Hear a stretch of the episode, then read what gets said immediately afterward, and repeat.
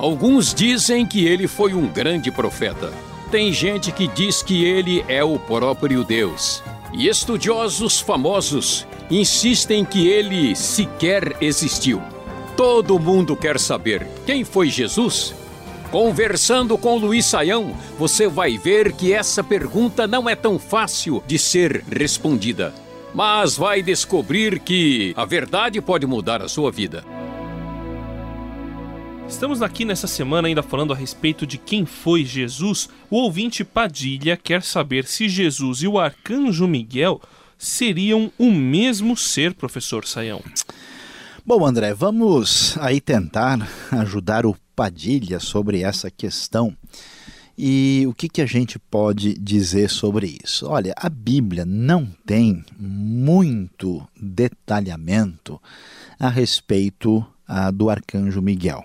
É, nós temos uma referência no livro de Judas, né, falando que o arcanjo Miguel uh, estava disputando uh, com Satanás a respeito do corpo de Moisés. A única referência que nós temos e o que, que nós podemos é, dizer é que, a partir da, da própria etimologia, nós sabemos que um arcanjo é um anjo, vamos assim dizer, de categoria superior, de patente maior, né? um anjo uh, vamos dizer, de muito poder.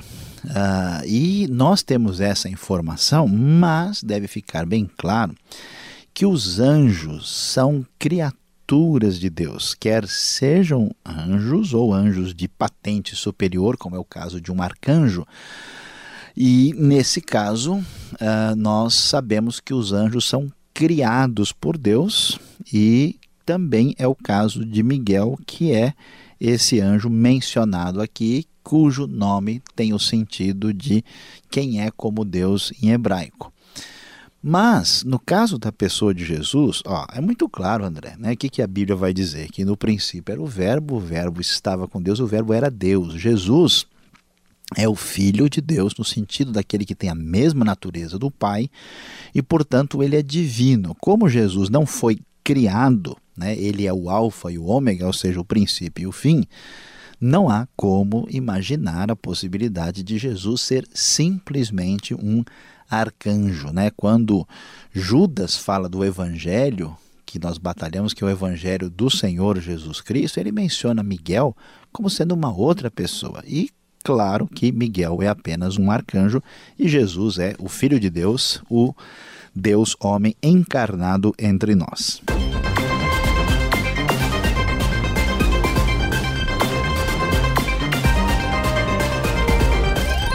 Bom, professor Saião, a ouvinte Carla também já ouviu sobre essa história de Jesus e o arcanjo Miguel serem a mesma pessoa, e ela também é, sabe a respeito daquela história da tradução do nome de Miguel, como o senhor mencionou, que seria aquele que é como Deus.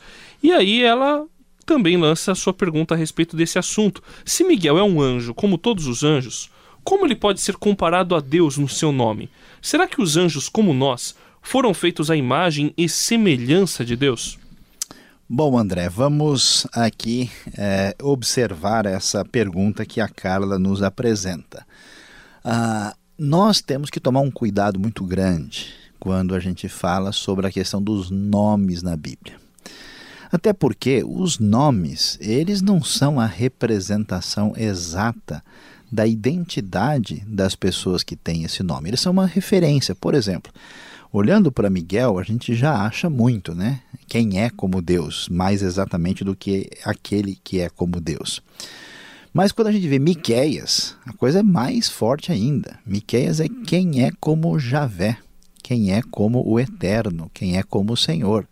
Mas Miqueias é o profeta Miqueias. Não quer dizer que nem nada de divino ou de, né, é, de Javé na pessoa de Miqueias. Então, os nomes são referências que às vezes é, têm muito a ver com o caráter, a personalidade, particularidade da pessoa, às vezes não. Por exemplo, quer ver um caso interessante? O filho mais complicado de Davi era Absalão. Absalão em hebraico é Avshalom, ou seja, pai da paz.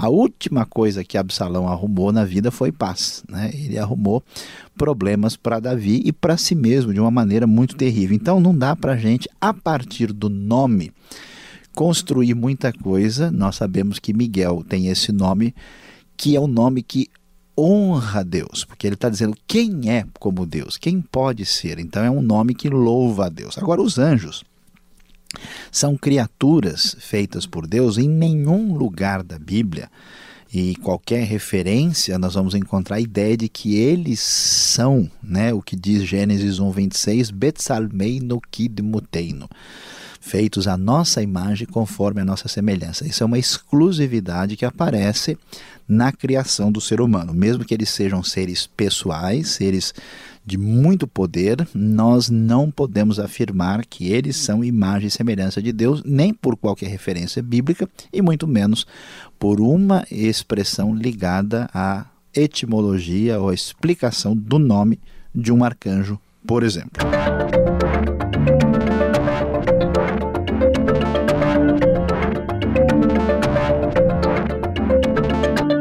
Pergunta agora é do Amilcar, do Espírito Santo. Se Jesus era o ser perfeito, então por que ele parece ofender tantas vezes os fariseus, conforme lemos nos evangelhos?